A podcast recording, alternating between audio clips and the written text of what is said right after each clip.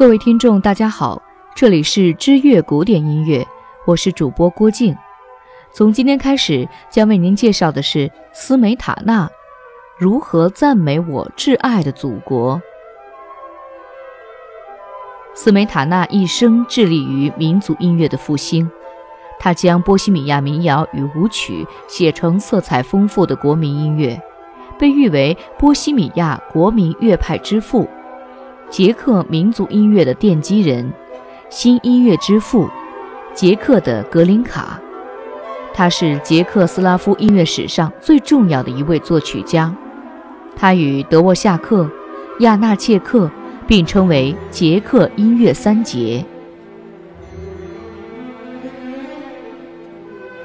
贝德里赫·斯梅塔纳，1824年出生于莱托米希尔一个酿酒商的家庭。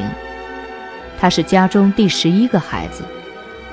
斯梅塔纳四岁开始学习小提琴，六岁就举行钢琴演奏会，八岁开始作曲。启蒙老师是捷克卓越的音乐家约瑟夫·普罗克什，从他身上受益良多。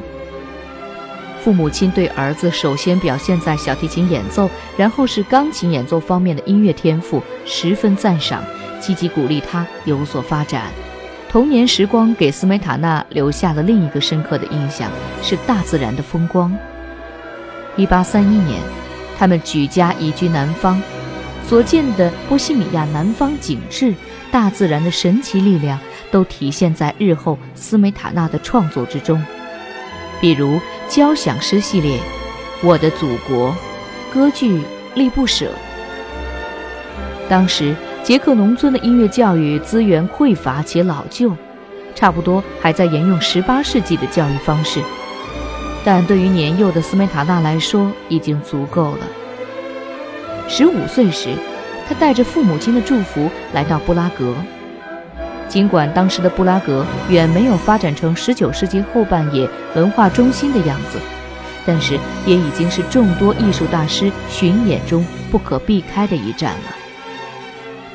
斯梅塔纳在那儿遇到了他的偶像李斯特的音乐，而且大都市魅力无穷。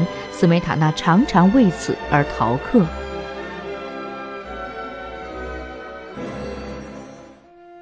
一八四三年，斯梅塔纳正式定居布拉格，决心开始自己的职业钢琴家生涯。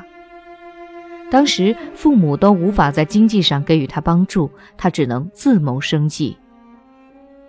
很快，他在图恩伯爵家中谋到了钢琴教师的工作，酬劳只可满足收支平衡，但却有充足的时间可以保证自己学习作曲。此后的二十年中，斯梅塔纳几乎都在为了生存而奋斗，直到李斯特、伯辽兹和舒曼夫妇访问布拉格，他的生活才迎来了曙光。克拉拉为斯梅塔纳那种用于开创自己钢琴学派的勇气和在逆境中从不放弃梦想的信念深深的打动，决定施以援手。一八四八年，斯梅塔纳终于结识了偶像李斯特，并请他帮助寻找出版商，出版自己的第一号作品。李斯特的帮助对斯梅塔纳来讲可谓是杯水车薪。因为他面临的最大困难是，当时的布拉格除了有一所音乐学院、一座有管风琴的学校之外，几乎没有什么舞台能呈现他的才华。好，各位听友，斯梅塔纳如何赞美我挚爱的祖国？第一集就为您讲到这里，欢迎您继续关注我们的下一集。感谢收听。